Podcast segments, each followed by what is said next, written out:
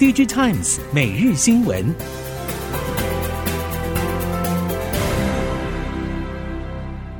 听众朋友您好，欢迎收听 DigiTimes 每日新闻，我是袁长杰，现在为您提供今天科技产业的新闻重点。首先带您看到，台积电总裁魏哲嘉日前信心释出二零二五年量产的两纳米接单进度。高喊全球只有一家不是台积电客户，其他都是，让近期频频释出两奈米接到大单的三星电子、英特尔相形失色。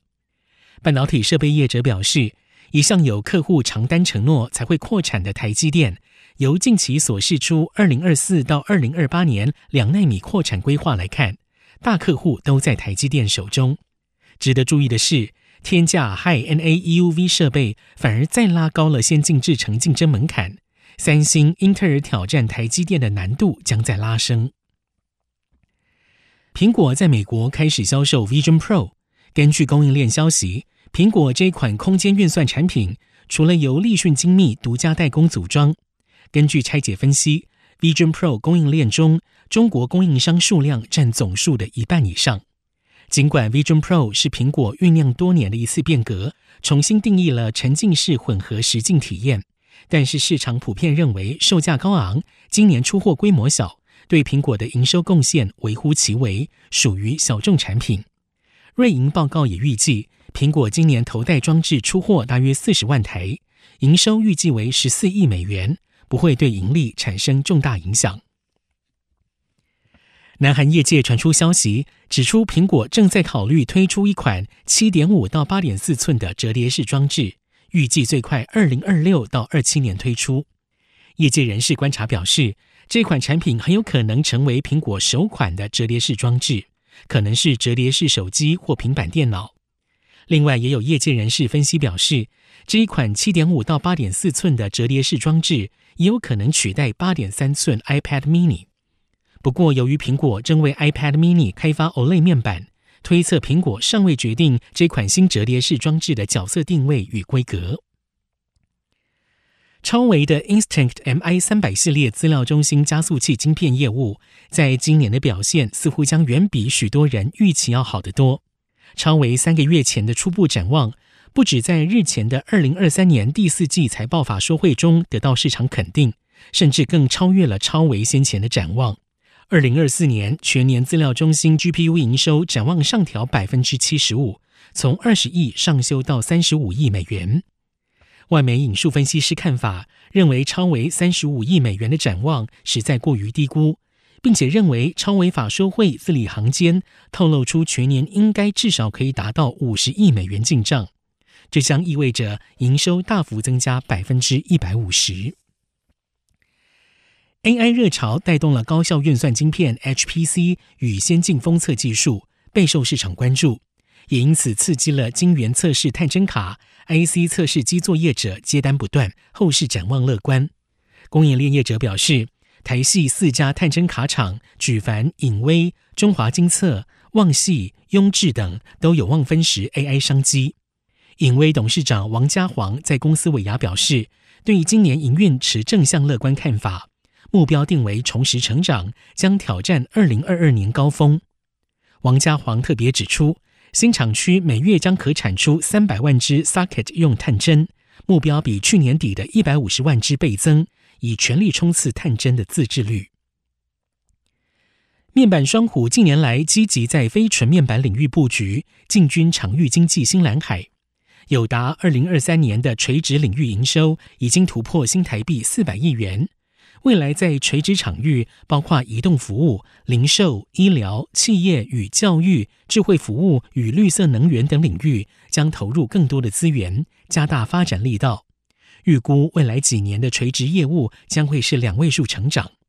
群创方面也在加大非显示器领域群的布局，希望未来 Display 与 Non-Display 营收占比可以达到七比三。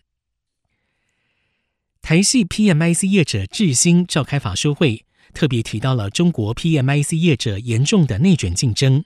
中国目前已经上市的 PMIC 业者就有五到六家，还没有上市的业者更多。业者为了在挂牌之后保持每一季亮丽的财报成长数字，无论是上市公司还是要准备上市的公司，都得加入激烈的杀价战场。智新董事长吴景川表示，初步看来，这一波内卷竞争对于台系 PMIC 业者来说还没有太严重的冲击，但是大家应该都会力求保持安全距离。受惠客户拉货需求提升，汽车动力暨安全零组件大厂智深科一月合并营收为新台币六点九亿元，年增超过百分之五十五。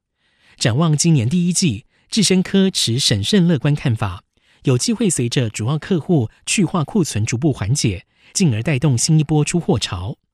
智深科旗下新产品包括空气悬吊系统、安全系统等，应用于多款中国自主品牌的电动车，目前已经进入爬坡阶段。随着新产品新订单逐步加入生产计划，将有机会创造智深科今年整体营运重回正向。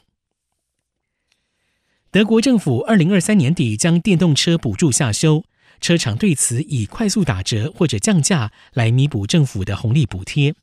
燃油车更不甘示弱，同期降价幅度竟然高于电动车。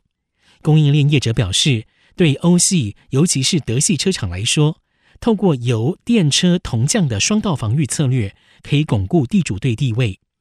不过，受欧洲对中国电动车反补贴调查影响，中系车在欧洲的杀价抢势可能会比较收敛。另外，红海贸易路线阻塞对已经在地化的欧系车厂冲击有限，对亚系车厂比较明显，包括中系车厂在内。智慧城市商机蓬勃，其中被视为城市耳目的智慧杆以量取胜，而且因为集多元应用于一身，取代传统路灯单一照明功能，各大厂都在积极寻找可以切入的机会。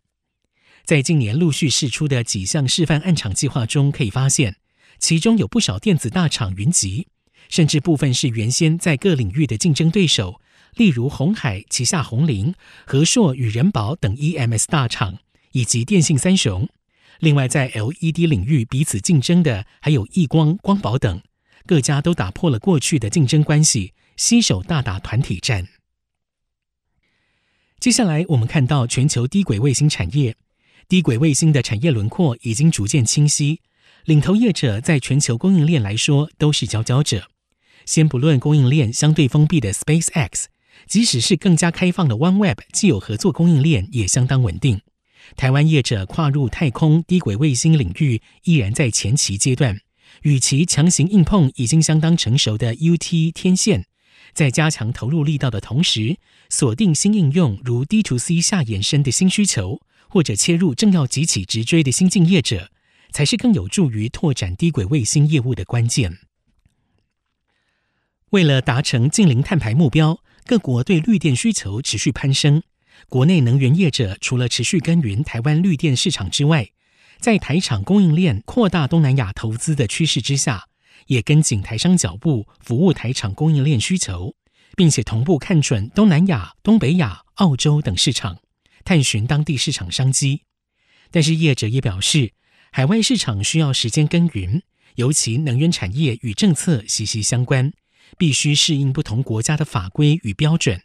需要在当地建立符合当地条件的营运模式，而且面对地缘政治风险和市场变动，更需要谨慎评估风险。以上，DG Times 每日新闻由 DG Times 电子时报提供，原长节编辑播报，谢谢收听。